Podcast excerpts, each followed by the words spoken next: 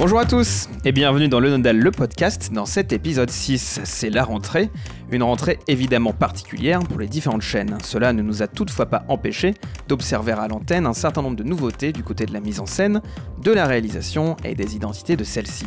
Toutes ces nouveautés, nous allons les passer en revue en faisant un focus particulier sur la nouvelle écriture d'antenne d'M6, 13 ans après son dernier rebranding d'envergure. Un passage en revue que vous pouvez bien entendu écouter dans vos applications de podcast favorites et regarder sur YouTube dans une version enrichie de contenu vidéo issu de notre médiathèque principalement. Pour ce numéro, enregistré le 21 septembre 2020, nous avons Antoine qui nous accompagne à la technique. Salut, à tous, bonjour. Et autour de la table, plus grande que d'habitude, Valentin. Salut Valentin. Salut Bastien, bonjour à tous. Et François Loïc. Salut François Loïc. Salut Bastien, bonjour à tous. Et après avoir fait le tour de l'habillage en brève et en extrait, nous allons nous intéresser donc à la sixième chaîne avec vous. Oui, M6 change tout en cette rentrée et on va commencer par revenir sur 33 ans d'une aventure graphique hors du commun. Puis nous décrypterons ensemble ce nouvel habillage et ses enjeux. On conclura rituellement par les pépites de la médiathèque, les nôtres mais aussi les vôtres, que vous nous avez soumises sur les forums. Le Nodal le podcast, l'épisode OOOM6, c'est parti. Et une fois n'est pas coutume, nous allons donc commencer cet épisode par un tour de l'actualité en brève, en revenant tout d'abord sur une actualité inévitable, cette rentrée marquée par la crise de la Covid-19. Si la plupart des chaînes ont pris leurs précautions depuis la reprise des productions, reprise dont on vous a longuement parlé dans le précédent épisode, cela n'a pas empêché des évolutions suivant celles des recommandations des autorités.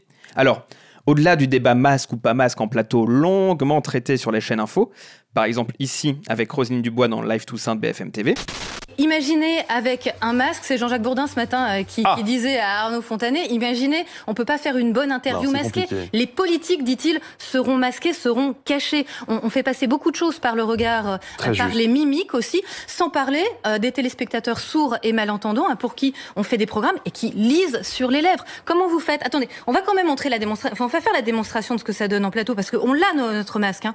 On le met jusqu'ici. Alors attendez, Voilà, déjà c'est Mm. c'est magnifique et puis c'est très rassurant. Après, vous entendez bien qu'il y a un problème quand même de son, de diction. Il va falloir sacrément, Mm.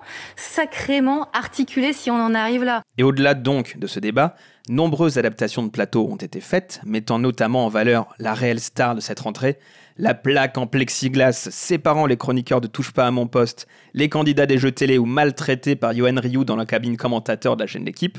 Cette vitre en plexiglas est partout où les participants en plateau ne peuvent pas être distancés.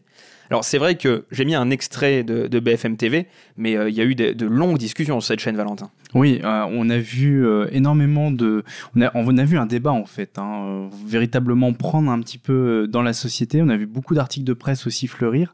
Et pour le coup, BFM TV, je crois que c'est la chaîne Le Média qui a consacré le plus de temps à cette question. On l'a vu dans le live Toussaint, on l'a vu après dans la tranche du soir avec Maxime Switek.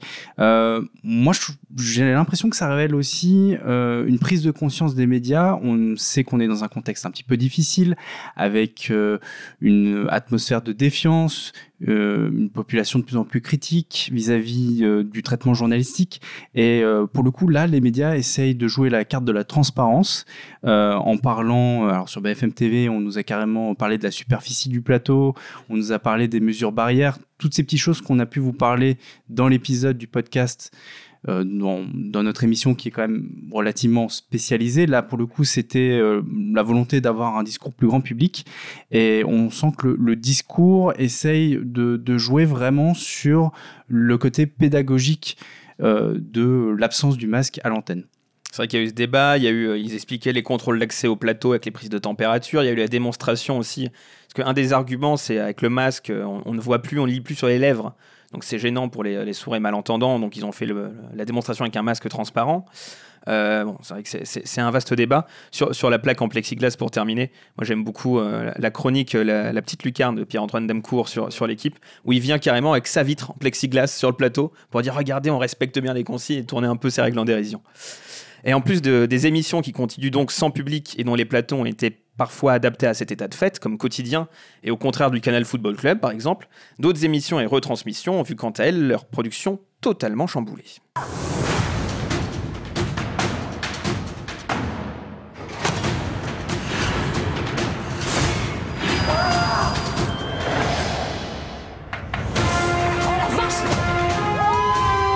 Vous reconnaissez cette musique, il s'agit évidemment de Fort Boyard, une émission dont le tournage a longtemps été menacé et qui a adopté une mise en scène profondément modifiée pour pouvoir tourner, plus tardivement que d'habitude, ses épisodes. Olivier Mine l'explique à Pascal Clark sur Europe. On a eu à peine trois semaines, même pas trois semaines, pour ouvrir le fort. Ce qu'on appelle ouvrir le fort, c'est-à-dire en fait le remettre en état de marche, remettre les câbles électriques, parce que tout est déshabillé euh, chaque année, parce que évidemment l'air marin est trop corrosif. Donc on a été, été, oui, c'était une course poursuite. Sorti du fait qu'en effet nous étions tous testés quand on prenait euh, place dans le bateau, sorti du fait que nous portions des masques tous euh, pour le voyage entre la Terre et le fort, et le fait que les techniciens et la production sont restés masqués toute la journée, ce qui n'était pas le cas de votre serviteur, parce que évidemment devant la caméra c'était compliqué d'animer masqué pour tout le programme, euh, tout comme d'ailleurs les candidats. Les candidats arrivent masqués dans le programme, ça dure quelques euh, quelques secondes, et à partir du moment où ils sont à distance raisonnable les uns des autres, je les autorise à retirer leur masque, et puis ainsi on peut jouer puisque chacun partira euh, dans un point ou l'autre du fort, accompagné seulement par par passe-partout qui est masqué. Donc en gros on Oui, a suivi à la lettre. C'est en plein et c'est air, en plein Fort air aussi. Boyard. Plus d'épreuves en binôme, hormis pour les couples, évidemment plus d'épreuves de contact comme la bagarre dans la boue. Les plus observateurs auront même noté que Passepartout ne récupère plus les clés. En fin d'épreuve, des précautions sanitaires validées avec la préfecture avant le tournage. À noter aussi que cette saison, d'après le site fort-boyard.fr, aucun tournage étranger n'aura lieu dans le fort de Charente-Maritime. Autre grand événement estival chamboulé, le Tour de France.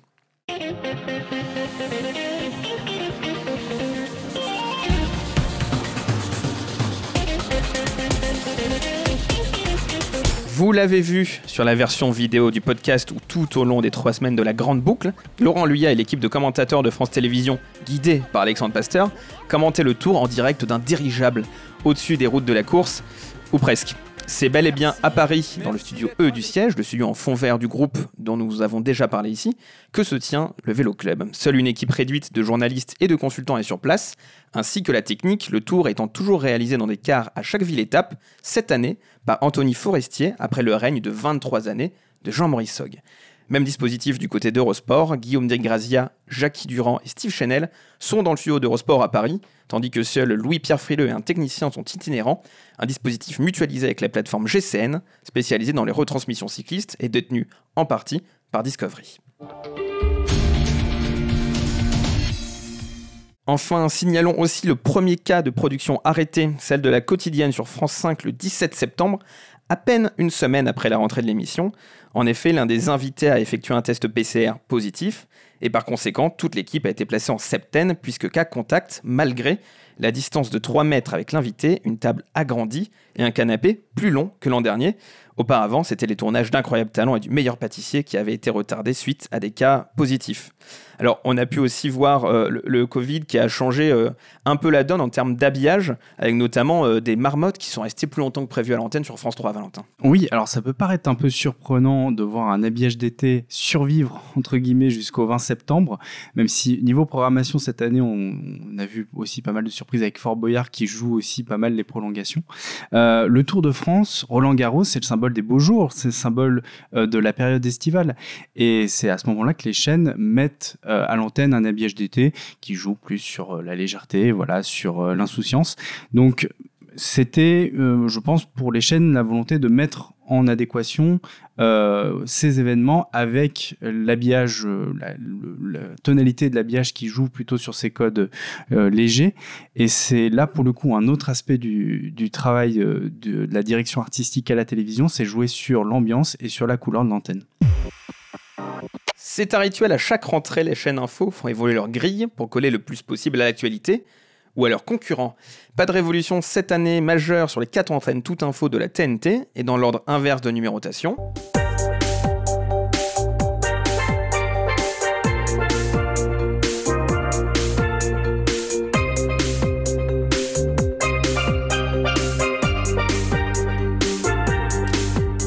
Léger aménagement des tranches sur France Info, avec l'apparition d'une tranche de talk à 9h30 pour faire concurrence notamment à l'heure des pros sur CNews. C'est l'info c'est clair, animé par Axel de Tarlet, ersatz de C'est dans l'air, avec l'apparition d'une demi-heure en plus de retransmission radio matinale aussi, avec les informés du matin. C'est toutes les autres tranches qui ont des horaires un peu décalés. Et autre nouveauté notable, un nouveau générique pour le 23h, les lamelles, laissant place à une map monde de cercle, un générique à retrouver dans la médiathèque. Enfin, quelques modules ont délaissé les génériques historiques de Movement avec les bulles d'icônes pour avoir leur identité propre, comme c'est le cas pour Vue des régions. À noter, enfin, le retour du studio 410 de la Maison de la Radio, utilisé pour les rappels des titres de Radio France, ainsi dorénavant que pour l'interview écho de Jean Lémarie aux politiques de Jean-François Aquili. Sur LCI, là aussi quelques aménagements de tranches et quelques nouveaux visages, notamment celui de... Un présentateur ultra connu en Suisse, mais que moi j'avais jamais vu de ma vie. Darius Rochebin, prénom exotique qui sont les gloires d'Orient, nom de famille qui évoque le terroir et les produits laitiers. Darius Rochebin, donc, présenté ici par David Castello-Lopez dans sa nouvelle pastille pour la RTS. Ça, on va vous mettre le lien.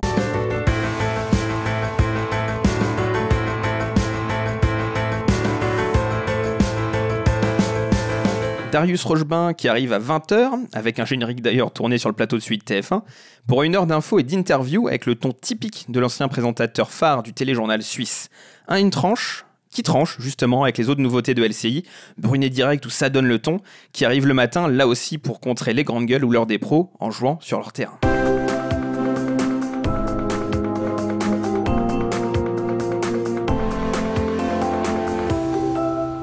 CNews, qui mise énormément cette année sur le format talk, avec le succès des débats menés par Pascal Pro ou Jean-Marc Morandini, exit le carrefour de l'info ou la newsroom, place à la belle équipe de Clélie Mathias, ou alors à l'heure des choix de Damien Fleureau.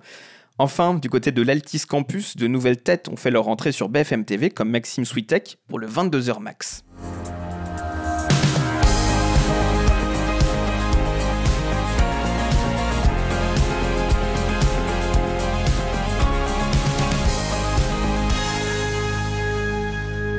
Plus de 20h politique et de 20h30 live non plus pour Alain Marchal, qui hérite d'une tranche de 120 minutes, le 120% news. Nouveau générique visuel enfin pour première édition, mettant en scène le plateau de la chaîne qui émerge du sol dans des teintes orangées, à retrouver dans la médiathèque. Alors c'est vrai qu'il y a quelques nouveautés, surtout en, termes de tranches et d'éditorialisation. C'est le cas notamment sur LCI, Valentin. Oui, euh, tu l'as très bien dit. Euh, il y a un contraste assez énorme entre les, les, nouvelles émissions de LCI, entre les nouveaux visages de la chaîne. Euh, LCI, c'est une, une, chaîne qui mise maintenant beaucoup sur les incarnations. et on le voit assez bien avec, avec les génériques. On a d'un côté la tranche d'Eric Brunel matin, qui effectivement veut faire un petit peu concurrence à CNews. Là, on a un générique dynamique, punchy et assez viril, il faut bien dire qui est. Euh, celui, de, celui de Darius Rochebin joue davantage sur euh, voilà, des codes un petit peu délicats, raffinés, et sur une musique qui est assez calme.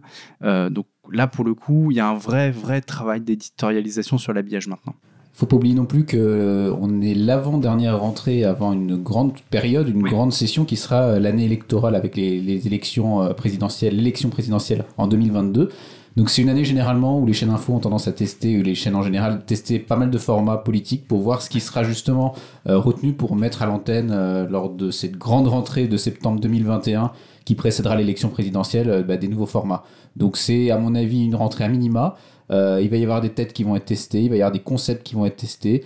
Euh, à voir ce qu'il en restera au bout d'une année, au bout d'une saison. C'est le cas, notamment sur France Info, qui lance euh, quelques nouvelles tranches votre instant politique, et, qui joue aussi sur l'éditorialisation des tranches. Alors pas avec les visages, LCI mettent en avant les visages, en les mettant, y, compris dans le nom des émissions avec Brunet Direct, mais dans tous les génériques, on voit tous les, animateurs d'LCI. C'est pas le cas sur France Info, mais qui du coup euh, commence à adopter des génériques pour ces émissions qui, qui diffèrent vraiment du travail de base effectué par Movement. Par contre, c'est l'inverse pour CNews, Valentin. Oui, alors CNews mise vraiment sur la stabilité pour le coup, euh, les codes graphiques changent assez peu. Il faut dire que dès le début, ils avaient une, base de générique qui était euh, assez grande, avec des, un kit qui était euh, préfet et des génériques assez différents les uns des autres sur lesquels ils pouvaient jouer. Donc, CNews mis sur cette base-là, on retrouve toujours euh, la, la, Futura Canal qui est, euh, toujours euh, très, un marqueur très fort et qui est très stable dans, l'habillage. Et ensuite, le logo, les, les, dégradés, les effets d'image. pour le coup, c'est un vrai contraste vis-à-vis de LCI qui personnalise avec des typographies différentes par générique ou France Info qui commence aussi à diversifier sa charte de 2016 qui était assez rigide pour le coup. Autre nouveauté du côté de BFM TV, une nouveauté technologique cette fois, le direct au format vertical, adapté à la consommation sur smartphone. C'est la société niçoise de Wild Mocha qui a développé cette solution qu'elle appelle Rezone et dont vous avez l'illustration si vous nous suivez en vidéo. Son principe, récupérer le direct au format classique, 16 neuvième, et le retraiter notamment à base d'intelligence artificielle pour, d'une part, isoler les informations inscrites à l'écran, synthé, newsbar, et d'autre part, détecter la mise en image dans l'écran. Est-ce que le présentateur est seul? Est-ce qu'il est en écran partagé avec des invités? Ou est-ce qu'il y a des illustrations? La moulinette de Wild Mocha reprend ensuite tous ces éléments et en change la disposition pour les distribuer à un format adapté à l'écran du téléphone qui joue le flux. Si le présentateur est seul en plan large, l'image est légèrement zoomée. Si l'écran est divisé en deux, alors ce fenêtrage change de sens, les deux vidéos sont l'une sur l'autre au lieu d'être côte à côte. Là aussi, si vous nous suivez en vidéo, une comparaison du flux horizontal avec le flux vertical s'affiche à l'écran, et si vous nous suivez en mobilité depuis votre téléphone, c'est d'ores et déjà disponible sur l'application mobile de BFM TV depuis fin juillet. Alors c'est vrai qu'une chaîne de télé qui s'adapte à son auditoire, on a déjà vu avec l'adoption des codes euh, d'Instagram dans les différents habillages, mais de là à changer totalement de format, c'est assez nouveau, Valentin. Oui, tu as parlé euh, d'évolution des, usages. Effectivement, le format vertical a pris énormément d'importance sur les médias numériques et on sait que maintenant les, médias sont aussi consultés depuis les, terminaux mobiles. Euh, il y a cette notion de responsive. Alors ça, c'est une notion qui vient du web et pour les moins technophiles auditeurs, je, je l'explique en quelques mots, c'est la capacité qu'a une page internet à se réadapter à, tous les, formats d'écran, que ce soit les écrans de bureau jusqu'au plus petit format des téléphones mobiles. Euh, et c'est peut-être, on est peut-être en train de voir la notion de responsive dans l'habillage. Euh, alors pour l'instant, il y a encore quelques défauts. Il faut noter que la, la, newsbar est encore assez petite. De manière générale, les incrustations sont pas forcément très lisibles. Évidemment, tout ça va euh, s'adapter, évoluer et gagner euh, en efficacité. Mais je pense que ça ouvre des perspectives intéressantes pour le coup. Si euh, on imagine des flux différenciés qui vont, qui iront sur un, un terminal télé un terminal télé sur un mobile euh, avec des adaptations à chaque fois, peut-être des éléments un petit peu plus gros sur le mobile, on pourrait avoir euh, un habillage qui s'adapte vraiment à toutes les consommations et à toutes les tailles d'écran. Et ça, pour le coup, c'est une perspective qui s'annonce vraiment intéressante. François Loïc Alors le risque, euh, moi, ce que je trouve avec cette solution dans l'état actuel, c'est que ça pose même la question d'existence d'un habillage. Parce que l'habillage, il est conçu pour un format donné, euh, Robiel d'ailleurs en parle très très bien sur euh, euh, la différence entre le 4 tiers et le 16 neuvième et l'adaptation qu'il a fallu faire des habillages à l'époque, surtout quand il y avait un parc mixte d'écran 4 tiers et d'écran 16 neuvième. Et ben, le risque c'est qu'on perde cette notion d'habillage qui a été conçue d'une façon globale pour positionner différents éléments à différents endroits et les hiérarchiser entre eux. Alors le risque avec, ce, avec ces différents écrans, horizontal, vertical, avec plus ou moins grand, plus ou moins long, plus ou moins large, plus une automatisation derrière qui donc n'a pas forcément le regard humain de positionner le, bon élément au bon endroit au bon moment, bah, ça risque de d'avoir des problèmes à la fois sur le côté cohérent, sur le côté fonctionnel de l'habillage, et puis évidemment sur le côté artistique de l'habillage, puisqu'il y a également un côté artistique à tout habillage. C'est vrai que là, c'est vraiment une solution qui a été développée par Mocha, alors qu'ils se veut généraliste, hein, parce qu'ils présentent la solution sur leur site Be Live in Weeks. Ils disent donc soyez prêts en quelques semaines, on récupère votre flux, on s'occupe de tout. Donc c'est vraiment une solution euh, à la limite à, coût réduit, sans se soucier effectivement de l'habillage, etc. Quitte à regarder pour la lisibilité, euh, Valentin le disait, la newsbar est extrêmement petite et tombe limite sous le pouce, donc ça n'a pas été forcément pensé euh, de la bonne manière. Exactement, et d'ailleurs quand BFM rediffuse un extrait, par exemple, du journal de TF1 où va être invité le Premier ministre euh, euh, ou, quelqu'un du gouvernement, comme il y a un fenêtrage euh, sur le l'extrait de TF1 qui est diffusé, et eh ben, l'application adapte et donc du coup ça fait parfois des montages un petit peu foireux. Certaines chaînes ont fait une rentrée plus mouvementée que du côté des chaînes info, et c'est le cas notamment des chaînes sportives. Une rentrée plus sportive que jamais, avec le Tour de France, l'US Open, le retour des ligues de football, Roland Garros, le rugby, et j'en passe. Et c'est cette rentrée musclée qu'Eurosport a mis en avant avec ce mot-clé Enfin Plus le temps passe, plus la tension monte. La peur de l'inconnu pourrait nous paralyser. Mais l'envie reste plus forte. Tout nous ramène à cet instant recommence. Enfin. Une bande promo qui adopte un nouveau système graphique, tout comme les bandes annonces des différents événements de la rentrée, à voir dans la médiathèque, ou encore les visuels sur les réseaux sociaux, comme celui de la victoire de Dominic Thiem à l'US Open que vous pouvez voir si vous nous regardez sur YouTube. La typographie de l'antenne, l'ESP circulaire, cohabite avec une typographie qui imite des lettres peintes, l'étoile d'Eurosport se transforme pour former les nouveaux écrans adoptés par la plateforme Eurosport qui remplace donc Eurosport Player. Du côté de chez Canal+, les seuls changements notables sont à observer dans la grille horaire et dans la formule des différents programmes, plutôt que dans leur habillage. Seule exception, la nouvelle émission Dimanche Soir Sport.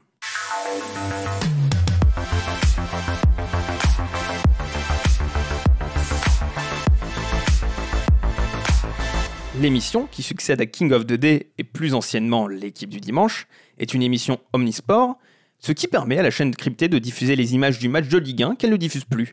Un générique qui mélange les prises de vue de l'habillage de Canal Plus Sport, dont on vous a parlé dans l'épisode 4, teinté de violet et de rose, avec la map monde fil rouge de l'émission, avec un ensemble aussi de carrés. Enfin, vous n'y avez sans doute pas échappé, ravalement de façade pour la Ligue 1 et la Ligue 2, à l'occasion de la nouvelle attribution des droits.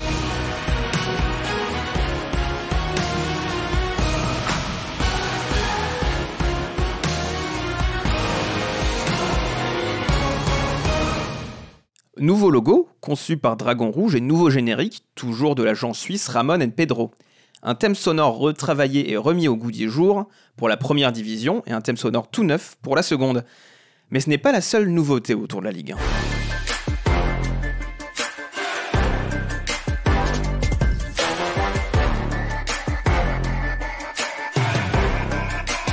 Ce thème que vous entendez ne vous est peut-être pas encore familier. C'est celui de Téléfoot, la chaîne du foot, la nouvelle maison du football français, avec la diffusion en direct de 8 matchs de Ligue 1 et de 9 de Ligue 2. Un logo dérivé de celui de l'émission phare de TF1, les lettres T et F restent, mais le rond et les deux étoiles sont remplacés par un blason inspiré de celui des clubs de foot. Du côté habillage, une prédominance de bleu et d'or, et surtout, surtout, de la police avant-garde, à faire croire que Téléfoot est une chaîne du groupe TF1 puisque c'est aussi la typographie antenne de la première chaîne, alors que non, c'est bel et bien la chaîne du groupe Mediapro, Mediapro a seulement signé un partenariat avec TF1 comprenant le nom, la production d'une émission, ainsi que le prêt de Bichente Lizarazu et de Grégoire Margoton pour commenter les grosses affiches. Du côté des émissions, toutes possèdent un générique unique, mais décliné.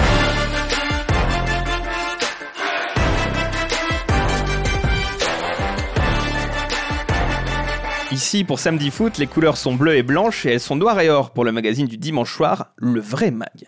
Le nom de l'émission s'inscrit en avant-garde donc, autour du logo de la chaîne, des blasons volants et d'un ballon en 3D, avec un plan sur le nom des clubs de Ligue 1 et de Ligue 2, pour rappeler que Téléfoot, bah, c'est la chaîne du foot, mais surtout celle du foot français. Enfin, pour tous les amoureux, et je sais qu'ils sont nombreux, du jingle multiplex de Canal créé par Jérôme Revon, notez que Téléfoot possède aussi le sien, mais assez différent. Alors, faut aimer la trompette avec Téléfoot. Hein. Je sais pas si vous avez Ouais. saisi, mais il y a la trompette. hein. Euh, mais Téléfoot, ouais, c'est vrai qu'on retrouve euh, une identité qui est celle du groupe TF1. C'est c'est à méprendre, Valentin. Ah, C'est assez troublant à vrai dire. Moi j'ai l'impression vraiment que c'est un peu la chaîne sport que TF1 n'a pas eu. Enfin, c'est l'impression qu'on peut avoir quand on tombe sur Téléfoot et qu'on connaît pas euh, exactement qui est le propriétaire, quelle est l'histoire de cette chaîne. C'est peut-être un effet d'opportunité au- aussi, cela dit, euh, parce qu'on sait que cette chaîne elle a été montée en très peu de temps, euh, qu'il a fallu aller très très vite, qu'il n'y avait pas forcément euh, beaucoup de temps et peut-être aussi beaucoup de budget pour envisager. Alors il y a eu quand même un certain budget pour racheter euh, la marque euh, euh, Téléfoot puisqu'il y a eu un contrat de licence. Mais en tout cas, il a fallu aller très très vite sur l'habillage. Et là, pour le coup, bah, il y avait une identité qui était prête à l'emploi. C'était celle de TF1, euh, celle qu'elle utilise par extension pour son habillage sport et pour Téléfoot. Et cette marque très très forte qui existe depuis 43 ans. hein. Ouais. C'est vrai que Téléfoot. Alors pour l'instant, sur la chaîne, on a un seul thème audio et vidéo. Alors c'est peut-être dû aussi à la, à la précipitation pour lancer. Et aussi parce que les autres enjeux pour Mediapro pour l'instant, euh, c'est être distribué, c'est distribuer la chaîne sur les différents opérateurs. Euh, À terme, éventuellement, on sait que les discussions ont été lancées avec Canal. Je pense que le budget habillage n'est pas forcément euh, très élevé pour l'instant sur la chaîne. Et puis il faut, faut déjà identifier la chaîne avant d'identifier les émissions. Et donc le fait de répéter un, un même gimmick sonore, ça peut permettre d'identifier la chaîne aussi auprès des aficionados. À noter d'ailleurs que Téléfoot n'a pas repris, alors c'est le cas dans le championnat belge où le diffuseur euh, a repris la même identité quasiment que celle du championnat. En tout cas, les deux ont été très influencés avec notamment un, sonore de Soulwax très techno qui est en rupture totalement avec ce qui peut se faire ailleurs dans, le football. Je vous invite à, le regarder sur YouTube et à l'écouter sur SoundCloud. Euh, mais c'est vrai que le générique de la Ligue 1 là reste dans la continuité de ce qu'on a pu avoir le- les années précédentes. Un mot sur la rentrée du service public marqué évidemment par la fermeture de France O.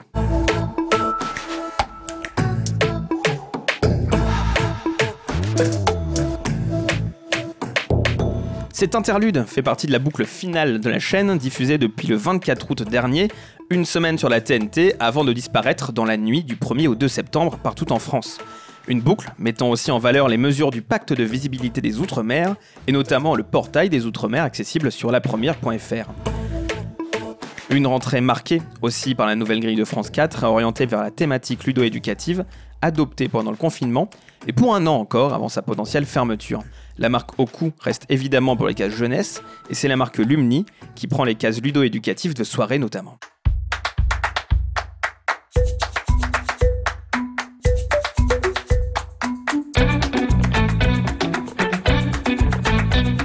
Des génériques de cases Lumni Science, Lumni Nature et Lumni Histoire conçus par l'agent Gédéon avec Nicolas Lhomme et Laurent Carcel à l'animation. A noter aussi le transfert de la maison des maternelles de France 5 à France 4, qui gagne aussi une émission dérivée. Peut-on parler de spin-off en télé?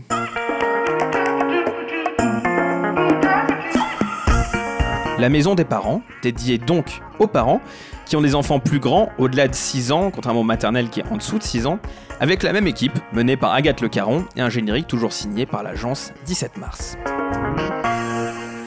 Alors sur la fin de François, euh, c'est vrai qu'on a eu euh, même pas de, de vraie fermeture d'émission annonçant euh, l'arrêt. On a eu un- tout un tas de modules au long de la journée, mais une fois minuit passé, minuit 58 de mémoire, minuit 48, bah la boucle et merci, au revoir Valentin. Oui, c'est la fin d'une chaîne, c'est toujours un petit événement dans l'audiovisuel.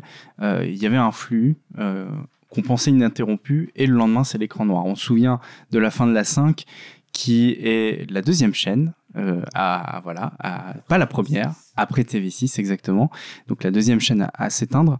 Euh, C'était une fin en plus douloureuse. euh, il y avait eu euh, énormément de personnes au chômage. Là, pour le coup, c'est une fin assez particulière, celle de France O, parce que c'est très politique. Il faut montrer que ça s'arrête, mais que ça continue aussi. France Télévisions mise beaucoup sur, sur sa stratégie de visibilité des Outre-mer. D'ailleurs, la fameuse boucle dont tu parlais, Bastien, c'est la boucle visibilité. Donc, tout est dans le titre, j'ai envie de dire. Euh, et c'est une boucle pour montrer que, eh ben voilà, maintenant, vous allez pouvoir nous trouver ailleurs et on va continuer à défendre les Outre-mer. À signaler aussi très rapidement, avant de passer à notre dossier sur M6, deux grosses nouveautés dans les télévisions étrangères francophones. Tout d'abord du côté du Québec, où le troisième réseau V a été racheté en 2020 par le groupe Bell Media, déjà propriétaire de CTV. CTV, c'est le principal réseau anglophone. Ainsi, le 31 août, ce réseau a été renommé Nouveau, N2OVO, qui était déjà le nom de la plateforme numérique de Bell et qui, d'après le groupe, bénéficiait déjà d'une notoriété forte auprès des 18-34 ans. Bell Media parle même ici d'une destination multiplateforme intégrée. Une stratégie qui a aussi choisi d'adopter la RTBF, outre Kievrin, puisque Pure FM en radio et la 2 en télé ont changé de nom le 7 septembre pour devenir Typique, T-I-P-I-K. Combiner radio, TV et digital pour en faire un média de référence de la génération Y, tel est le leitmotiv de Typique autour d'un graphisme très vert. Le i devient un point d'exclamation, nouveau symbole de la chaîne dans les bandes annonces télé. Chaque antenne conserve toutefois un contenu distinct avec une grille remaniée à la télé, tout en conservant les rendez-vous phares de la 2, notamment Views pour l'actu et la Tribune pour le sport, et un contenu principalement musical à la radio, la matinale de celle-ci étant aussi diffusée à la télé. Une nouvelle chaîne qui a été aussi l'occasion de renouveler l'habillage des autres chaînes de la RTBF, la 1 et la 3. Alors le média global radio-télé numérique, c'est vrai qu'on on en entend parler partout, on a beaucoup entendu parler dans les euh, candidatures euh, à la présidence de France Télé, François Louis. Oui, tout à fait. Bah, c'est clairement France Info qui a donné le ton en France sur euh, ce, rapprochement radio et télé sur une thématique transverse, hein, qui est l'information. Après, c'est plus rare sur des thématiques différentes. Là, en l'occurrence, on a la 2 qui est une mini généraliste. On va dire ça comme ça, une généraliste à part entière même. On va pas faire euh, de se fâcher avec les Belges. Et puis, on a une radio qui est plutôt à dominante musicale. Et donc, euh, bah, c'est intéressant de voir ce que ça peut donner en termes de synergie. Est-ce que ça peut renforcer aussi chacune des composante euh, de cette, de, cette, euh, de cette transversale, comme on a pu avoir euh, avec France Info en France, et puis euh, à voir ce que ça peut donner, euh, puisque euh, on sait qu'en France, il va y avoir euh, des synergies qui vont se développer de plus en plus, notamment on pense évidemment à RTL et M6, avec par exemple l'arrivée euh, de l'émission de Julien Courbet de RTL qui est prévue euh, sur M6. Ou de la matinale d'RTL2 sur ou W9. de la matinale de RTL2 sur W9, hein, qui est effective euh, désormais. Et puis également, euh, il y a cette notion de podcast qui se développe de plus en plus, notamment du côté du groupe TF1. Il y a- quelque chose, mettre typique entre la 1 et la 3, c'est assez bizarre en termes d'architecture de marque.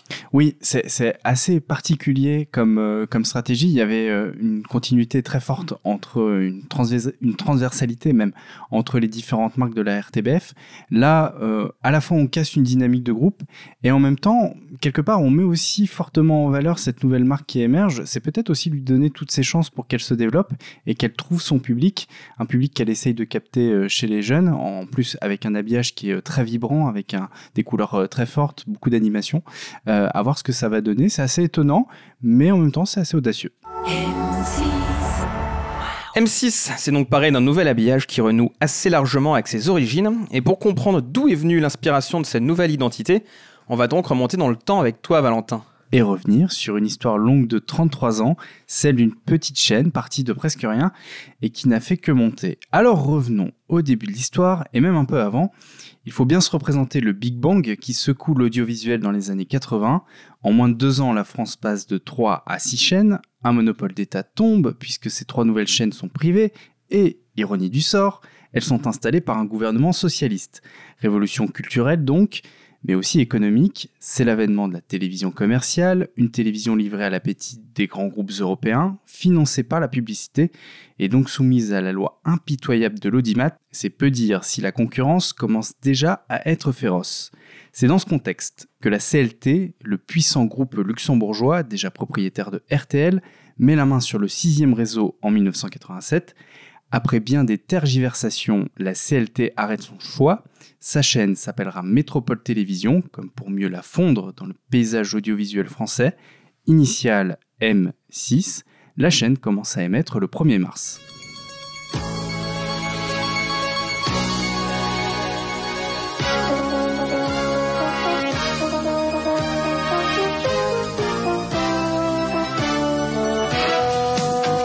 À l'image, un M bleu émerge avant que n'apparaisse à droite un 6 orange, comme dessiné à la main. Ça ne vous rappelle rien? C'est normal, ce logo apparu au lancement de M6 ne va rester que 6 mois.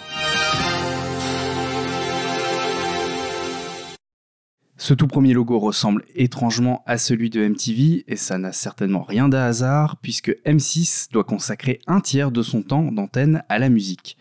Les dirigeants de la chaîne vont très vite comprendre qu'ils n'ont pas les moyens de lutter frontalement contre les chaînes concurrentes. Si elle veut avoir une chance d'exister dans le paysage audiovisuel, M6 va devoir jouer la carte du contre-pied, des séries américaines face au JT des chaînes concurrentes, un magazine économique comme alternative au film du dimanche soir. Ça, c'est pour les programmes, mais sa différence, M6 commence à la cultiver aussi dans son image. Et voici ce que découvrent les téléspectateurs un matin d'août 87.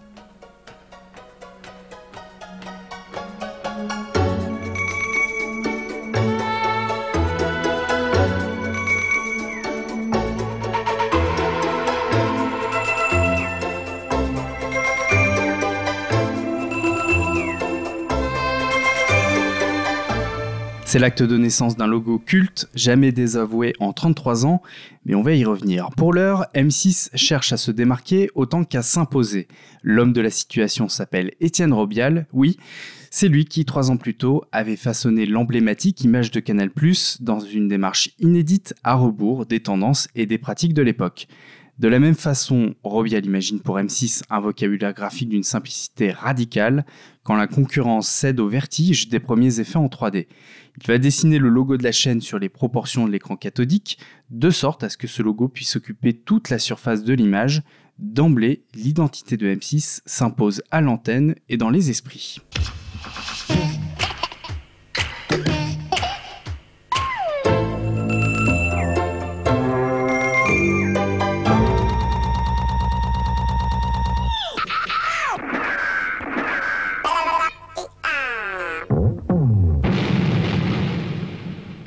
Comme pour Canal, Robial imagine un système graphique, un kit avec lequel les équipes de la chaîne vont pouvoir jouer, une palette chromatique au ton saturé, toute une gamme d'animations et un système d'étiquettes qui viendra organiser la mise en page de l'image et soutenir les titres.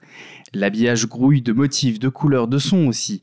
Il faut bien avoir en tête ce qui irrigue l'antenne de M6 tout au long de la journée, à savoir la publicité et les vidéoclips de format encore nouveau pour l'époque, qui mise sur le rythme, l'efficacité, la créativité et un certain sens de l'esthétisme. Cela va aussi influencer l'image de M6. Tenez, si vous suivez ce podcast en vidéo, tendez l'oreille car le générique suivant s'écoute autant qu'il se regarde.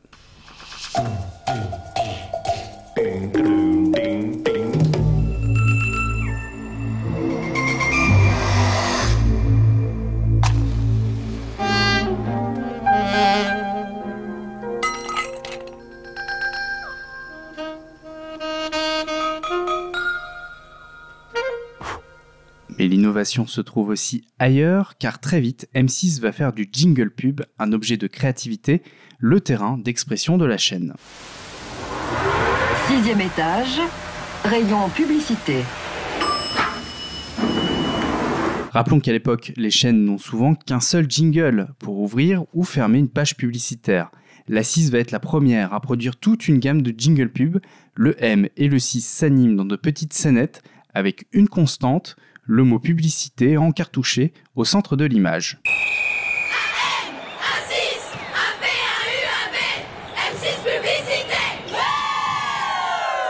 La 6 a entre les mains un concept quasiment inépuisable, si bien qu'il restera pendant 16 ans à l'antenne, oui 16 ans. Et s'il fallait une dernière preuve de la force de cette idée, alors jetez un œil à la version vidéo de ce podcast pour voir ce qui suit. Dans ce jingle pub, la chaîne ne fait même plus apparaître son M et son 6. Hé Hé Hé C'est la pub Les années 90 voient l'irrésistible ascension de la chaîne et M6 devient la petite chaîne qui monte, qui monte. Et plus qu'un slogan, c'est une véritable raison d'être, comme l'explique Jean Drucker, le PDG de M6. C'était en 1996 dans le documentaire télévision Histoire secrète. La petite chaîne monte, c'est pas du tout, euh, ça doit rien, ça doit rien à la modestie, c'est c'est tout à la lucidité. C'est-à-dire que petit nous l'étions et, et monter, c'était même pas une ambition, c'était une nécessité, c'était une question de survie. On arrive dans les années 2000 et M6, avec l'esprit frondeur de l'adolescence, va lancer la première émission de télé-réalité en France, Lost Story. Un scandale, mais un sacré coup aussi, qui va faire peser un peu plus l'assise dans le paysage audiovisuel. La chaîne grandit et fait évoluer son image. Et euh, on va où là? À la pub, ma grande, à la pub. Comme vous venez de le voir et de l'entendre avec ce jingle pub, l'humour est toujours de mise, les petites scénettes demeurent, mais l'habillage gagne en volume. Désormais, le M et le 6 se meuvent dans des décors en 3D aux couleurs vives. Chef, on a coincé les 6. Mais les M courent toujours. C'est l'agence View qui imagine ces jingles et elle va jouer sur la géométrie particulière du M et du 6 pour tendre vers l'anthropomorphisme. Les deux lettres apparaissent toujours plates, mais elles bougent et se déforment de sorte à suggérer des personnages humains. Un travail de sound design et de doublage permet d'expliciter davantage la scène. Dites 6. En 2006, coup de tonnerre, la chaîne s'arroge une partie des droits de la Coupe du Monde de football.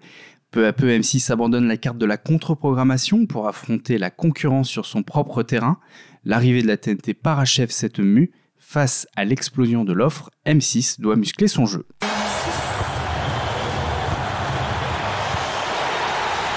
Mars 2007, M6 fête ses 20 ans et entre dans l'âge adulte. Fini l'humour et la légèreté, la chaîne se dote d'une image plus statutaire.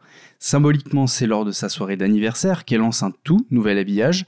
Elle ouvre un chapitre qui va durer plus d'une décennie, centré autour du concept du Flying Logo, imaginé là encore par l'agence View. L'habillage remet au centre le logo de la chaîne présenté en volume et avec un effet métallisé. Celui-ci, en suspension à l'image, reflète le décor dans lequel il est plongé. Et puis c'est aussi l'apparition d'une petite ritournelle, une signature sonore.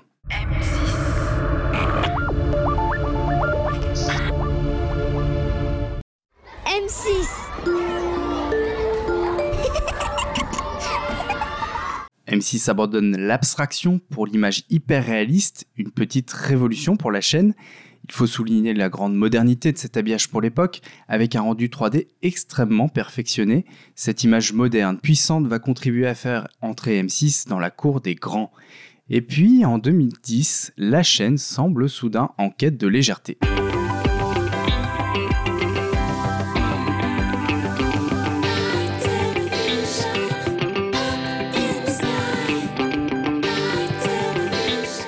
Si le logo demeure en volume, il quitte son aspect massif et métallique pour gagner en transparence et devient aussi léger qu'une bulle de savon.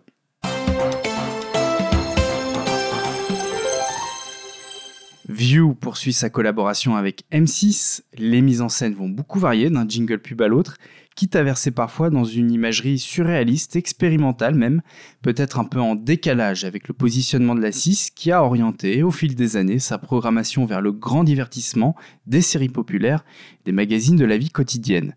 Tenez par exemple, dans ce jingle, ce sont des billes qui s'échappent littéralement de l'intérieur du logo.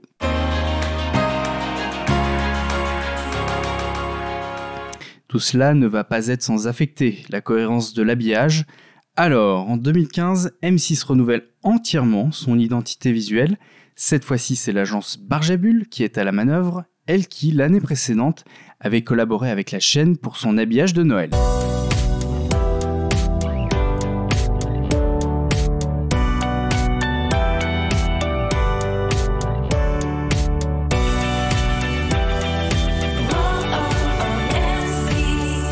Le logo, toujours en 3D, apparaît maintenant en vert et en métal. Dans les jingles pub, il surgit au milieu de décors de la vie quotidienne et déclenche une action. L'apparition du logo se fait toujours selon le même mouvement rotatif, que ce soit dans l'autopromo ou les jingles, ce qui permet d'harmoniser l'habillage. Et voilà, on arrive au terme de cette traversée dans l'histoire de l'habillage de M6. Et ce qui relie toutes ces créations, très différentes les unes des autres, c'est bien évidemment le logo si fort conçu par Étienne Robial. Son dessin si emblématique, si équilibré, lui a permis de traverser les époques et de se prêter à d'innombrables jeux visuels.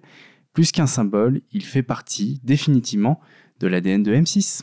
La construction de ce logo, Valentin, t'en as fait un super thread sur Twitter, qu'on va mettre évidemment en description de cet épisode, où tu reviens avec les formes, les contreformes de ce logo qui est, si bien fait qu'au format 4 tiers, le format de l'écran, comme tu le disais. Ouais, j'ai essayé de raconter dans ce thread une notion euh, qui est peut-être un peu abstraite pour pas mal de monde, que j'appelle géographie du logo. Euh, si vous zoomez sur des détails du logo, vous faites apparaître des formes, vous faites apparaître des coins, des angles, des courbes, et on va le voir dans un instant avec François Loïc. Le dernier habillage joue extrêmement là-dessus. Tous les habillages de M6 ont joué avec cette forme-là, Euh, et ce logo est en- a eu en fait euh, un potentiel énorme. Il a été extrêmement versatile au fil, euh, au fil des années.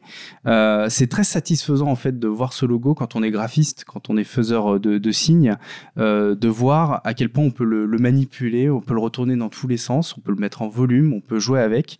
Et il y a deux aspects qui me semblent assez intéressants. À la fois, euh, on peut séparer les deux parties du logo, le M, le 6, ça devient des petits personnages. Euh, Il y a un côté extrêmement comique.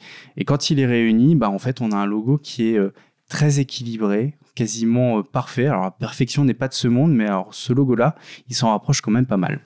Et, et- et là où c'est un très bon logo, c'est que souvent dans les chartes graphiques, quand il y a un logo qui, qui est diffusé au sein d'une entreprise, on dit surtout il est interdit de déformer le logo, il est interdit de jouer avec, il est interdit de le séparer. Et là, en l'occurrence, c'est ce qui lui donne encore plus de force. Donc c'est assez, euh, assez épatant et assez, euh, assez fou ce logo M6. Et il y a beaucoup d'habillages événementiels qui jouent avec le logo. Alors, euh, je pense là euh, à l'habillage de 2002, l'habillage de Noël de 2002, à retrouver dans la, dans la médiathèque, Qui est magnifique. M6 Jingle Pull 2002, où le M devient une guirlande, la succession des M devient une guirlande, et la manière dont la chaîne et les différentes agences vont jouer avec ce, ce logo est assez euh, impressionnante. Euh, tu avais en tête, toi, Valentin, en 2014, le- l'habillage de Noël déjà fait par Barjabul.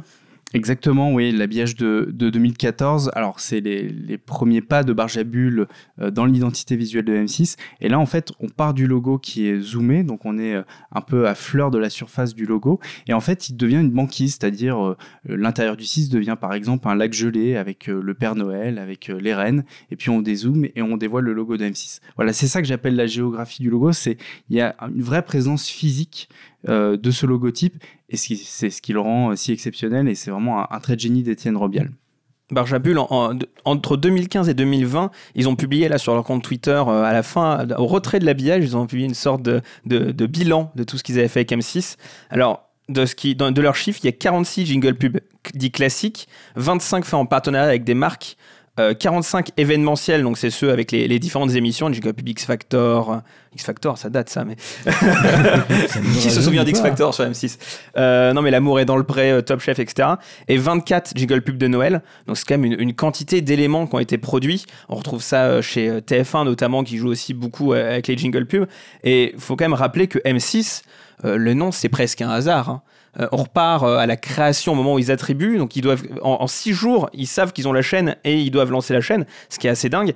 Et euh, à cinq jours, il y a Nicolas Taverneau, qui est l'actuel directeur d'M6, qui est à, la base actionnaire minoritaire auprès de la CLT, donc CLT c'est RTL, et lui, il est à la Lyonnaise des Eaux, et donc il a peur qu'on le cantonne au rôle financier si jamais la chaîne s'appelle RTL6, et c'était ce qui était prévu, donc dans la presse, il y a le nom qui fuite, et lui, il appelle le directeur de la CNCL, donc c'est l'ancêtre du CSA, en disant, mais si on appelle RTL6, je crois qu'Energy, ils, vont euh, ils vont déposer une petite réclamation et ça va nous annuler la fréquence, donc est-ce que... Euh, donc vérifiez ça. Donc il appelle le lendemain Jean Drucker, il dit il faut vous changer de nom, il y a Énergie qui va déposer un recours. Il appelle euh, Drucker et Taverneau, dans le bureau. Et Taverneau, avant même que Jean Drucker dise un mot, dit on change le nom de la chaîne. Et donc il a pris Jean Drucker à rebours comme ça, pour que la chaîne ne s'appelle pas RTL6. Et ils ont brainstormé pendant un jour. Et puis finalement, euh, tous les noms en TV et en 6 avaient été déposés par euh, Publicis, qui avait l'ancêtre, donc du coup qui a tenu un an la chaîne TV6, dont on a un peu parlé.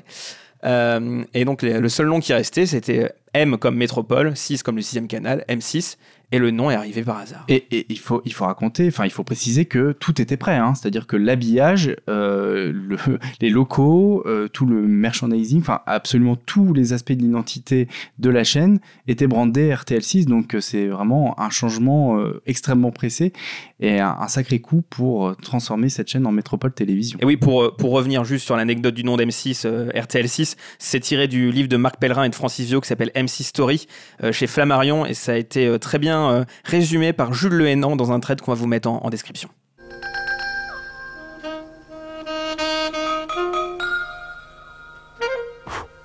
Comme nous venons de le voir avec Valentin, on retrace aisément l'histoire d'une chaîne à travers ses habillages. Et le 1er septembre dernier, M6 nous a offert, presque par surprise d'ailleurs, un nouvel habillage en rupture, ou pas. Et on décrypte ça avec toi, François Loïc. Et oui, montre-moi comment tu t'habilles et je te dirai qui tu es. Alors si dans la vie l'habit ne fait pas toujours le moine, en télévision c'est un petit peu différent. Car plus que tout le reste, les choix graphiques pour mettre en image et en musique une chaîne de télé reflètent la trajectoire que la chaîne souhaite se donner. Alors on a pu le voir avec Valentin, M6 s'est transformé en trois décennies. De petite dernière du PAF historique des années 80, la chaîne qui s'apparente au départ davantage à une chaîne thématique musicale est devenue une vraie généraliste à part entière. Comme la chaîne, le logo a pris de l'ampleur, du volume, il s'est invité dans notre quotidien au milieu de scènes de vie. Il fait partie de la famille, et pourtant, comme tu l'as dit Bastien, une vraie rupture est apparue sur nos écrans. C'était le 1er septembre dernier. Alors, pour retracer tout ça, il est tôt, très tôt, Bastien a déjà pris son café, il est sur le qui-vive, comme beaucoup de ceux qu'on appelle les nodaliens, pour guetter les premiers éléments du nouvel habillage de la chaîne. Peu avant 6h du matin, donc, lors de la diffusion des clips, on a d'abord pu découvrir ça. Alors il s'agit d'un tout nouveau générique pour M6 Music, tout en flat design sur un fond rouge vif, en harmonie avec le nouvel habillage de M6 Music la chaîne, conçu aussi par Gédéon. Un avant-goût de ce que nous allions découvrir tout au long de cette journée de rentrée. il fallait avoir les yeux bien ouverts et beaucoup de café pour repérer un premier élément d'habillage qui a été modifié, c'est le bug antenne. Et oui Bastien, le logo de M6 affiché en haut à droite lors des programmes a perdu ses reflets lors de la bascule vers le nouvel habillage. Il se rapproche désormais davantage du tout premier bug antenne de la chaîne, à l'époque où M6 était l'une des rares chaînes à afficher un permanent antenne. Notons d'ailleurs que l'apparition et la disparition du bug antenne est désormais animée, comme vous pouvez le voir si vous suivez la version enrichie de ce podcast. Exit donc le logo 3D qui perd ses volumes, le flat s'installe sur nos écrans dans un enchaînement dynamique et avec des aplats de couleurs vives comme nous pouvons le voir sur l'animation du logo. Le maître mot est la fluidité. Le logo s'anime donc lors de ses apparitions et disparitions, lui donnant ainsi du relief malgré son retour en aplat rouge et blanc. C'est très malin. Mais la fluidité ne se limite pas seulement à l'animation des éléments au sein d'un jingle, et c'est là que ce nouvel habillage prend une dimension singulière. Le travail qui a été réalisé par Gédéon va beaucoup plus loin. Inédit avec les Le Carvelec pour une soirée complètement inattendue. pousse le concept de continuité de l'antenne à son maximum en proposant des transitions entre les différents éléments d'habillage de l'antenne, ce qui permet de faire cheminer le téléspectateur d'un programme à l'autre. Habituellement, les transitions en régie finale se font en cut. Ici, on observe un enchaînement entre les différents éléments qui composent la playlist d'antenne, comme s'il ne faisait qu'un. Et voici ce que cela donne, par exemple, entre la bande-annonce du programme du soir et le jingle pub qui suit.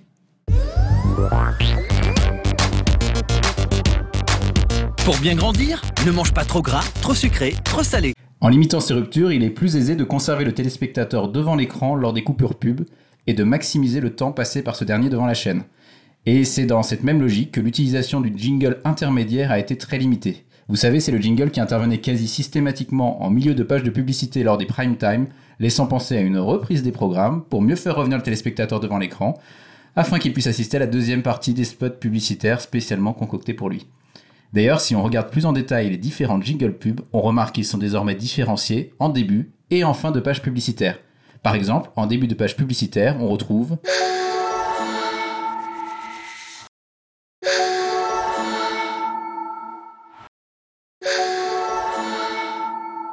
Tandis qu'à la fin, on observe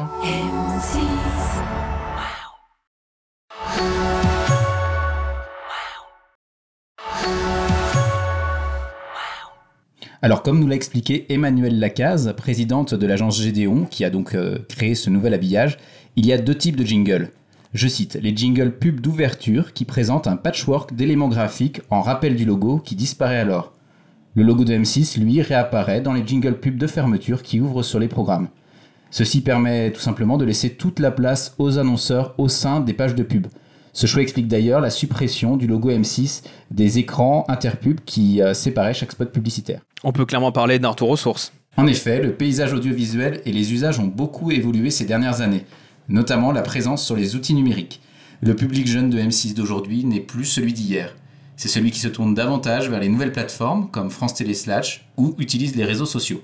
Il était donc nécessaire pour M6 de se repositionner en faisant évoluer son image de marque. Laurent Delorme, le directeur des antennes et du marketing antenne de M6, nous explique que M6 est une marque de proximité, il fallait donc rompre avec un branding trop institutionnel, d'où cette nécessité d'alléger pour se recentrer sur l'essentiel. C'est donc dans ce contexte que M6 renoue avec la toute première version de son logo, imaginé donc par Étienne Robial en 1987, car comme le souligne Emmanuel Lacasse de Gédéon, on retrouve dans la charte graphique des débuts de M6 cette simplicité, cet équilibre assez parfait dans le dessin, une alternance entre rondeur et rigidité. Et c'est également en prenant en compte les nouveaux usages que le pack d'autopromotion a été entièrement repensé.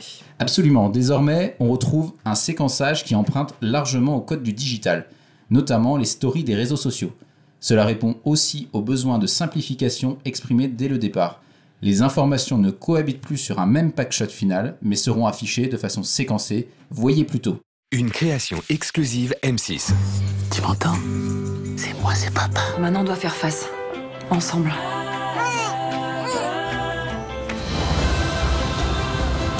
La vie, c'est aussi toi et Sarah. Et surtout toi et Sarah. Mardi prochain à 21h05, Apprendre à t'aimer, inédit sur M6. Ce programme sera disponible en audio description. Alors je ne sais pas si ça nous laisse le temps de tout mémoriser, mais il faut reconnaître que ça fait appel clairement aux nouveaux usages, et évidemment tout est prévu pour être déclinable sur les différents réseaux sociaux, mais également en print, car cela reste un usage non négligeable dans la promotion d'une chaîne. Il fallait que cette nouvelle grammaire graphique fonctionne partout.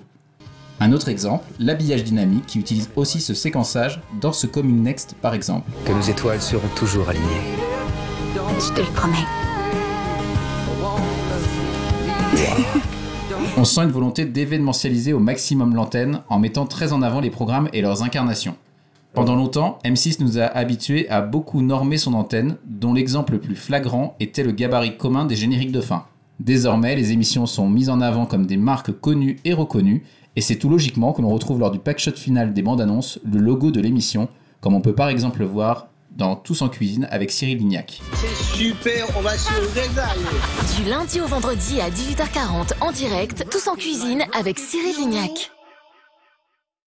Enfin, et pour être totalement complet, un nouveau caractère typographique vient compléter la charte. Il s'agit du grotesque créé par la fonderie Black Foundry et spécialement adapté aux besoins de la chaîne.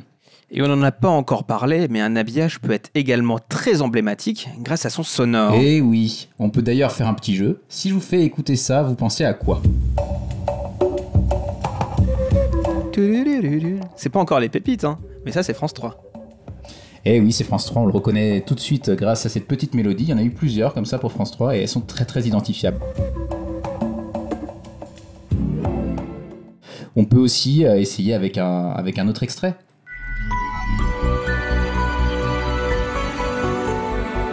Ah, c'est sur les dernières notes qu'on arrive à le reconnaître. Eh oui, même remixer, même remixer le petit gimmick de TF1 est très très aisément reconnaissable. Et donc, on, le constate, hein, le sound design est extrêmement important dans l'identité d'une chaîne, car on vient de s'en rendre compte, il permet de l'identifier immédiatement. Eh bien, M6 n'est vraiment pas en reste. Qui n'a jamais fredonné le fameux Oh oh oh M6 Bastien l'a fait en début, de, en début de podcast. Voilà, ce gimmick sonore est particulièrement identifié, et pour autant, il a été sacrifié dans ce choc de simplification. C'est donc une toute nouvelle musique qui rythme désormais l'antenne de M6. Nous avons voulu un habillage sonore léger et contemporain. C'est pas moi qui le dis, c'est Emmanuel Lacaze de Gédéon qui a travaillé, euh, comme souvent, avec la plage pour concevoir ce nouvel environnement. Et comme le souligne Laurent Delorme, nous avons trouvé un sonal qui continue de dire M6, mais pas forcément de la même façon qu'auparavant. Sur ce, je vous laisse avec ces paroles pleines de sagesse. Notre vie reprend son cours. Pour entamer la rentrée dans les meilleures conditions, nous devons puiser en chacun de nous une incroyable énergie.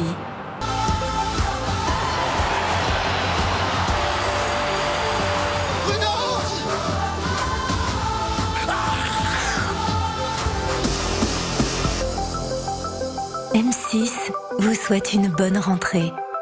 Alors, c'est une approche assez globale de Gédéon sur l'identité de M6, Valentin. Oui, euh, pour le coup, Gédéon s'est pas contenté de faire euh, l'habillage graphique.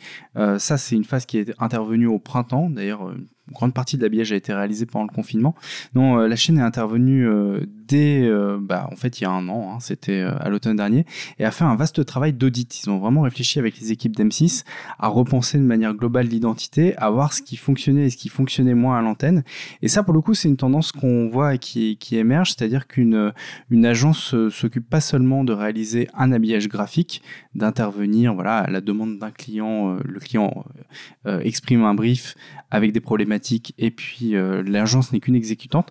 Il y a un vrai travail de coordination avec les équipes et en plus à M6 il y a un personnel assez important, des équipes qui sont assez importantes, qui s'occupent du marketing, de la communication et de la marque. Euh, et typiquement, ce travail au long cours d'accompagnement, on a pu le voir, euh, on vous en avait parlé l'an dernier avec Dragon Rouge qui avait refait Public Sénat. Euh, là, pour le coup, les équipes de Dragon Rouge avaient été en immersion dans la chaîne, avaient discuté avec les salariés et avaient on avait conclu un, travail d'étude pour euh, bâtir ce qui allait être, euh, ce devenir la nouvelle identité de Public Sénat. Et c'est un travail de long terme entre Gédéon et le groupe M6 parce qu'ils avaient déjà euh, travaillé sur l'identité de W9 qui reprend des codes d'ailleurs assez similaires. Oui, il y a peut-être une, identité de marque, une identité de groupe même qui est en train d'émerger. on peut parler vraiment de, cousinage, c'est-à-dire que l'habillage de, de, W9 utiliser les dégradés, euh, des couleurs vives avec euh, des effets simili 3D mais en même temps restant très flat, un jeu très prononcé sur la typographie.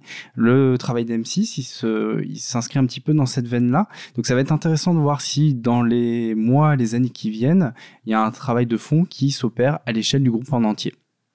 Euh, on va revenir pêle-mêle sur les différents éléments de cet habillage. On va commencer d'abord par le logo, parce que le logo, c'est euh, la, manière dont a été, dont le logo est revenu aux sources et dont le logo a été découpé. C'est presque un, hommage à, Robial. On y est presque aussi dans le côté identifiable mais pas mémorisable. Alors ça, c'est la, la catchline d'Étienne de, Robial, c'est on fait des habillages identifiables mais pas mémorisables. Euh, c'est le cas là sur les jingle pubs, parce qu'on a, on a une alternance constante des couleurs des animations, des formes qui sont utilisées et même des sonores. On l'a entendu dans, dans, ton montage, François Louis, qu'on a deux types de sonores fins. Une où on entend le M6 chanter et l'autre on n'entend que le gimmick. Euh, pour l'anecdote, euh, Étienne Robial n'a toujours pas la télé chez lui euh, depuis qu'il a fait le, premier habillage de M6. Il a pu néanmoins voir le, travail de Gédéon. Il en a parlé lors d'une conférence dont on reviendra en, conclusion de cet épisode, mais il a dit que c'était plutôt bien Ce qui, en, langage robial, est vraiment un compliment. C'est vraiment pas un petit compliment, hein, parce qu'on sait que, que l'homme est assez critique. Et euh, je crois d'ailleurs que ça, ça, bah, c'est un compliment qui a vraiment touché les équipes de Gédéon. Et c'est euh, assez chouette de voir aussi la, passation, le passage de relais qui se fait entre euh, l'homme qui a créé l'identité originale et les équipes qui s'occupent aujourd'hui de l'habillage d'M6. Cet habillage, c'est aussi l'abandon de la 3D qui était jusque-là omniprésente dans l'habillage d'M6. Et ça, c'est un gain de temps non négligeable, François Loïc. Ah oui, tout à fait, puisque euh, en termes de calcul, de temps de calcul pour la réalisation des différents éléments, euh, on gagne énormément de temps. C'est euh, un- des packshots ou des, un habillage qui peut être facilement euh, personnalisable par, euh, par les, les personnels de M6. Donc ça, c'est vrai que c'est beaucoup plus facile. Alors je sais plus combien de temps il fallait pour calculer un- un- une bande-annonce de M6. En- Je crois en- que ça pouvait aller plusieurs heures, plus- hein. voire Plusieurs heures. plusieurs jours. Voire plusieurs jours, ouais. C'est ce dans a l'article du blog, dans hein, l'article du blog, justement, c'était l'occasion de renvoyer vers l'article du blog. Et puis moi, ce que je voulais revenir, c'était sur un, un petit pas de côté sur l'histoire de la continuité d'antenne.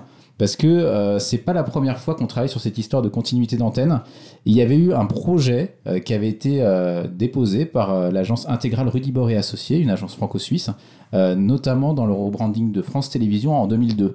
En fait, l'histoire, c'était de faire tourner systématiquement en régie un paysage et de euh, pouvoir le diffuser de façon aléatoire au moment où euh, il est nécessaire de le diffuser à l'antenne, avec une espèce de continuité d'antenne, avec une sorte de flux permanent qui permettait de, de- diffuser de façon euh, systématiquement en fait des, des jingles qui sont complètement uniques puisque il y avait donc une première couche qui était, qui était ce fond tournant et puis par dessus évidemment on, faisait apparaître les différentes informations. Donc ça c'était vraiment un travail qui a été fait par, par Rudy Bor et puis également par Grégory Chatonsky qui à l'époque disait Comment dérégler la notion même de programme télévisuel en produisant un flux? Nous avons choisi ici de considérer l'identité visuelle comme un programme informatique générant de la forme. Je trouve que ça laisse à réfléchir. Et dans le cas, celui de France Télé comme celui d'M6, bah, il y a une adaptation des moyens de diffusion, parce que euh, effectivement, t- t'en as parlé un peu François Loïc, euh, on, normalement les transitions entre les différents éléments se font en cut, c'est-à-dire qu'on passe d'une image à l'autre sans, sans aucune transition. Euh, là, ça a nécessité de travailler un peu sur la, sur la manière dont les éléments s'enchaînent en régie finale, Valentin. Oui, c'est un travail assez conséquent euh, pour ouvrir un petit peu sur les coulisses.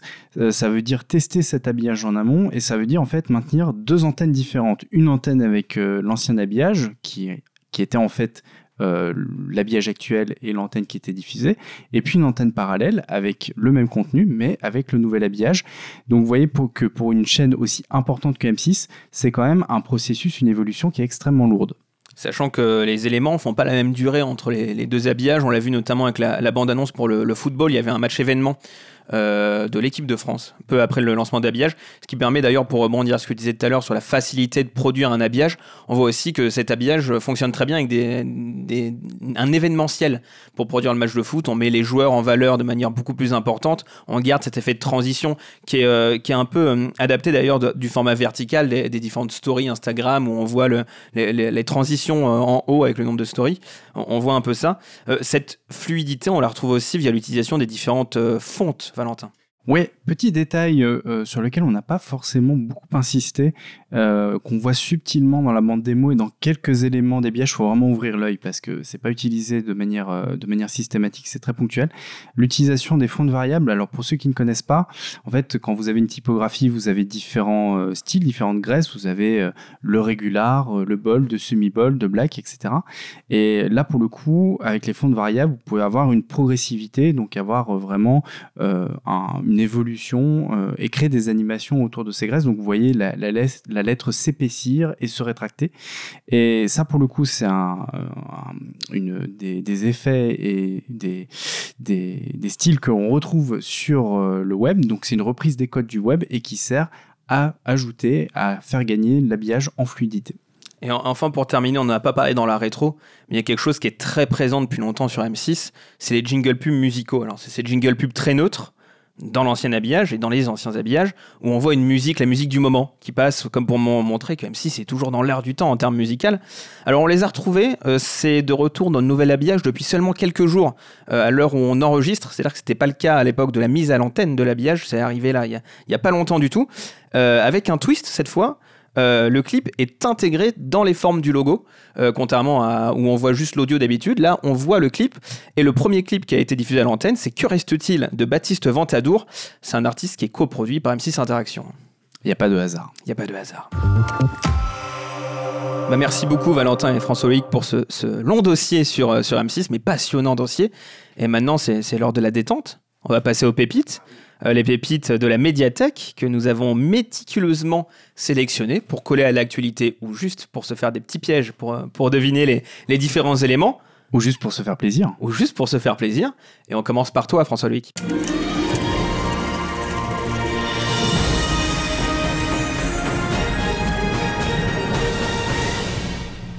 tin. C'est du cinéma, ça, je pense. C'est du cinéma. Sur la 6 Ciné 6 C'est du cinéma sur la 6. Alors, c'est beaucoup plus récent que Ciné 6, ouais. C'est mardi cinéma, c'est la nouvelle case C'est cinéma la nouvelle case cinéma. Alors là, je crois que c'était lundi cinéma, mais oui, ça se décline euh, pour les différents jours de la semaine. D'ailleurs, euh, euh, voilà, c'est, c'est- j'ai choisi cette pépite parce qu'en fait, à l'intérieur de, ce, de, ce- de cette vidéo, de ce, de ce jingle, de ce générique, on a le logo de M6 qui est retourné à sa forme originelle. C'est en- en blanc et fait, rouge. C'était exactement ni plus ni moins qu'un avant-goût de, de l'habillage qui allait arriver. Mais comme on savait pas qu'il y avait un nouvel habillage qui allait arriver, on n'a pas pu utiliser ces petits éléments de- pour euh, avoir des indices, parce que généralement, quand on sait qu'il y a un nouvel habillage qui arrive, on enquête. euh, voilà, et on investigue, on investigue pour investigue. essayer de trouver. C'est dur à dire. On Le investigue. nodal investigation. Le, le nodal, le nodal- le nodal investigation.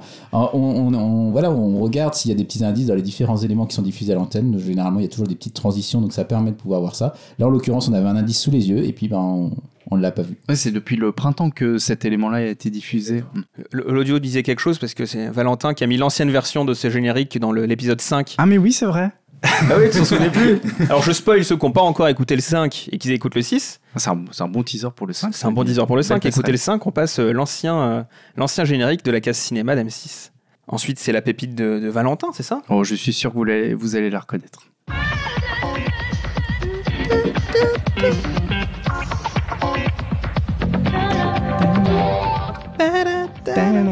C'est euh, Ophélie Winter et euh, Noël. Je sais plus comment il s'appelait le deuxième animateur. Oh, c'est les, Ah, les tout débuts, ça. C'est les tout débuts, c'est initialement. Moi, ça. moi, j'en suis resté à Charlie et Lulu. hein. Charlie, bah oui, le hit machine. Oui, bah, bien sûr. Bah, Évidemment. Évidemment. Même moi, je l'avais. Bon, c'est un générique culte, mais euh, au- au-delà du fait qu'on en a tous un souvenir euh, très marquant, euh, pour moi, c'est vraiment un cas d'école. C'est-à-dire que, bon, déjà, le sonore est très marquant avec euh, ses voix, ce rythme, ce côté un peu musique club qui colle quand même assez bien à, à la programmation d'M6 et à la couleur de l'antenne. Et puis, euh, non, mais graphiquement parlant, il y, a- il y a aussi ce jeu qui mêle typo, picto, euh, qui illustre, je trouve, vraiment bien, le- de manière un peu abstraite, mais avec des signes très forts, les classements musicaux, le fait que bah voilà, les morceaux ils montent, ils descendent dans les classements. Et c'est un modèle de montage et d'animation, c'est-à-dire que vraiment euh, ça, ça, ça s'enchaîne extrêmement bien. Alors c'est un peu épileptique, mais je pense que au-delà du fait qu'on a les souvenirs de Charlie et Lulu, de la bonne ambiance de l'émission, j'ai la faiblesse de croire que c'est un peu aussi pour ça qu'on a retenu euh, ce générique et qu'il est resté dans les mémoires. Je m'appelle Charlie et je m'appelle Lulu. Ça, c'est autre chose. On est en direct sur M6. c'est quoi? Je m'appelle Charlie et je m'appelle Lulu. On est sur M6 dans Dans le Hit le Hit Machine, Machine. le samedi en compagnie d'un public en folie. Oh là là, Ouais. j'ai pas ce genre de Toute mon enfance. C'était Yves Noël, l'animateur avec Ophélie Winter. Ah oui, donc Ouais, c'est mon oreillette qui m'a dit ça. au tout début. On va, on va passer à la pépite d'Antoine maintenant. Euh, oui, donc ma pépite, bah, je vous la laisse écouter.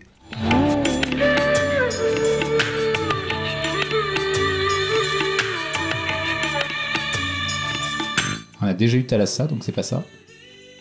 Ça fait un peu TV5 Monde, mais. C'est dur. Ah, c'est monstrueux. RFO, c'est pas le journal de RFO Non. Je me suis fait avoir par les sonorités. Mais enfin, les sonorités peuvent aider à trouver la, la réponse. Après, faut aller chercher dans les tréfonds Ah. du câble. Planète, euh, planète? Non, Voyage? Voyage. Ouah On est sur le générique antenne de Voyage en 97. Ouf En fait, c'est un, visuel qui se fait un peu avec des effets Photoshop, je sais pas, quand on va chercher les effets un peu kitsch. euh. Un peu genre carte postale. euh, ouais. En fait, c'est comme si vous regardez, euh, les, enfin, il y a des images de paysages qui passent derrière une vitre, comme, comme une vitre un peu, enfin, je sais pas comment ça s'appelle, mais une vitre qui floute un peu le- ce qu'on voit. Donc j'ai choisi ça, alors c'est plus en référence à mon, à mon confinement, c'est-à-dire que pendant qu'Emmanuel Macron parlait, T'avais envie de voyage. J'avais envie de voyage. Mais pas que de la chaîne. Pas que de la chaîne, mais la chaîne aidait à, à partir un petit peu vers ce voyage. Et donc, euh, ma famille et moi avons un petit peu boosté les audiences de, de voyage, puisque je pense qu'on est passé de un téléspectateur à trois, peut-être. Pas mal, ça, ça triple l'audience. On hein. était bien, on était bien, on était bien. On va se fâcher avec les gens de voyage. non. Non, c'est une jolie chaîne, les documentaires sont sympas. Ouais, non, non, il y, a- y des- il y a des jolies choses sur, ce- sur voyage, l'air de rien. Il y a, y a quelques questions qui se posent visiblement sur l'avenir de cette chaîne. C'est vrai. Apparemment d'ailleurs. Donc euh, à voir si elle rejoindra euh, le triste cimetière des de la chaînes de la télé. télévision. Mais bon, on va voir ce qui se passe dans les prochains mois. Et on va passer à ma pépite. Je vous laisse écouter là aussi.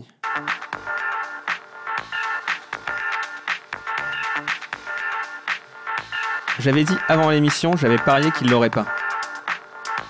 Ah bah je crois que c'est c'est dommage qu'on n'ait pas parié de l'argent parce que là je crois que c'est bon. on, on va pas reconnaître. Je, je, je pense que c'est- ça sonne plutôt le générique sport. mais- Ouais, c'est du sport. Hmm. Je sais pas, au hasard l'équipe. hein. Ah non, non, non, Eurosport. c'était- c'était Ah, avant l'équipe. c'est Eurosport. C'était avant l'équipe et c'était après Eurosport sur la TNT payante. Alors là. Ça a été éphémère, ça restait un an La à peu TNT près. payante, on s'en souvient plus beaucoup en même temps. hein. Non, mais c'est normal. succès, et hein. cette chaîne encore moins, c'est C'est Foot. C'est Oh foot. c'est foot. C'est foot, la chaîne du foot avant Téléfoot. C'est foutu. hein. Euh, en 2011, c'est une chaîne qui a été créée par la LFP pour concurrencer Canal Plus à l'époque pour essayer de faire monter euh, les, Les enchères. enchères. autour de la Ligue 1 et de la Ligue 2. Ligue 2 qui n'a pas trouvé de diffuseur à ce moment-là et qu'on trouvera un an après avec la création de Bein Sport. Donc si vous ajoutez à ça la diffusion sur la TNT payante, bah, la chaîne elle n'a pas duré longtemps, elle n'a pas eu beaucoup d'abonnés. Euh, mais elle a quand même pas mal de similitudes avec Téléfoot, notamment Jean-Michel Roussier, euh, qui est maintenant en charge de Téléfoot, en charge de l'éditorial de Téléfoot, la chaîne du foot, et qui était directeur de C'est Foot à l'époque. Et d'ailleurs, le nom de certaines émissions était emprunté à la chaîne euh, Culture Foot, notamment. C'était l'émission phare de, de C'est Foot, une des émissions phares de C'est Foot, avec Thomas Hugues. Et c'est déjà Jean-Michel Roussier qui avait fondé OMTV en 99, la première chaîne télé d'un club de foot, et qui a été à l'origine de 11 en 2006, la chaîne des plus petits clubs de foot que l'OM. Tu fais un collab là-dessus. Quelle histoire. Impressionnant, j'ai pas fait de recherche du tout. Non, mais c'est un, c'est un super dossier de Sacha Nokovic dans l'équipe de cet été qui est revenu sur euh, l'historique des, euh, des droits sportifs. Bon, il a évidemment zappé ses foot parce que c'est pas resté longtemps, mais il y a tout un dossier sur comment Canal a lancé la Ligue 1, puis c'est arrivé sur Orange Foot, pareil, éphémère chaîne, euh, puis sur Beansport, sa création, etc., sur le- l'enjeu des différents droits.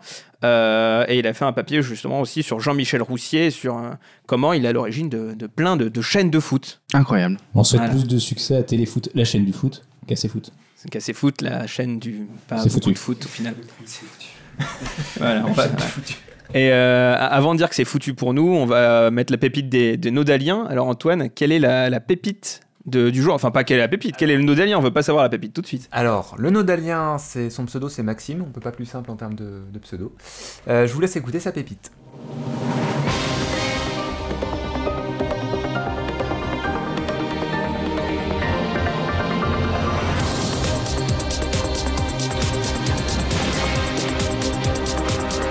C'est une musique pour les grandes occasions. On peut difficilement faire plus statutaire que ça. Ah non, là clairement. C'est- très certainement un générique d'élection. Ouais, de campagne officielle pour les élections. bah, Allons-y, c'est parti. L'année 2007 Euh, ouais. Eh bah, c'est une bonne réponse. Voilà, Voilà, j'allais voilà. dire aussi 2007. Donc, euh, ce que nous dit Maxime, c'est que c'est le meilleur pour lui générique de campagne euh, qui a été diffusé euh, donc, euh, enfin, pour des élections. Il met au, ça au même niveau que le générique de la campagne des européennes, donc qui se fait Oui. sur l'hymne euh, l'hymne européen. Euh, Remix pour- de l'hymne européen. Ouais, c'est ça, c'est sur cette base-là. Euh, ce qu'on peut en dire euh, de, donc, de ce générique de campagne, donc c'est c'est plus exactement le même, mais par contre la mélodie a été conservée mais remixée. Ouais. Donc euh, on est sur quelque chose de plus doux, on n'est plus en 4 tiers aussi. C'est vrai que ça, il y a eu ça qui a changé depuis 2007. Oh là là, c'est incroyable. Et vous avez, vous avez dû le voir en vidéo, mais du coup, si je me souviens bien, c'est une urne en 3D. Il y avait des bandes qui reprenaient le, le drapeau tri- tricolore. Enfin, c'était assez moderne. couvrent sur le- Ouais. C'était assez moderne. Ouais, pour couvre 2007. sur l'Elysée ou couvre sur l'Assemblée en fonction de quelle campagne on Ah parle. oui, dans les reflets, c'est On vrai. se fait un grand 8 en fait dans le dans l'urne. En fait, on arrive dans l'urne euh, de façon un peu. Enfin, là, je fais le geste, on me voit pas parce que c'est un, podcast, mais c'est-à-dire qu'on on- on plonge dans l'urne un peu comme sur un grand 8. euh, euh, c'est plus c'est plus du tout le même actuellement. Visuellement, par contre, ça a bien changé depuis. Et il est super bien calé sur la musique du coup. Ouais. Vraiment, euh, ça, ça marche hyper bien. Et on verra bien dans deux ans quel sera le générique de la campagne euh, des présidentielles. Est-ce qu'ils vont garder celui-là ou pas? On se retrouve dans deux ans Eh ben, Bon, On se retrouve avant déjà. Un peu avant quand même. On se retrouve avant parce que c'est ainsi que se conclut cet épisode 6. Merci à tous. Merci Valentin. Merci, merci, François. Loïc. Merci. Et merci Antoine à la technique. Merci, aussi à toute l'équipe du Nodal qui nous a aidé à préparer cet épisode. Une équipe que vous pouvez retrouver sur notre site pour toujours plus d'actualités et d'infos sur les identités télévisuelles. Sur le blog d'abord, pour découvrir les lauréats des Promax Europe 2020 et notamment les 5 statuettes remportées par Oku, dont nous vous avons parlé dans l'épisode 4. Un habillage conçu par Gédéon qui a été élu agence de l'année. Félicitations à eux. Dans la médiathèque, ensuite, pour retrouver évidemment toutes les nouveautés de cette rentrée dont nous venons de vous parler. Et vous trouverez aussi dans la médiathèque une suite à la conférence qu'a donnée Étienne Robial à Motion Plus Design Paris le 19 septembre dernier, en collaboration avec lenodal.com, et que nous avons relayé sur notre compte Twitter. Non seulement vous trouverez tout un ensemble d'archives de Canal Plus grâce à Claude alias Top Générique, que nous remercions encore infiniment, mais vous pourrez aussi découvrir un ensemble d'éléments inédits de l'habillage d'ITélé en 2007, des éléments rares issus des archives d'Étienne Robial. Enfin, on se retrouve sur les forums pour m'en commenter ensemble toutes les nouveautés de cette rentrée, et notamment ce mercato qui s'agite à la mi-journée de TF1 et de France 2. Quant au podcast, on se retrouve très vite pour l'épisode 7. Salut. Salut, salut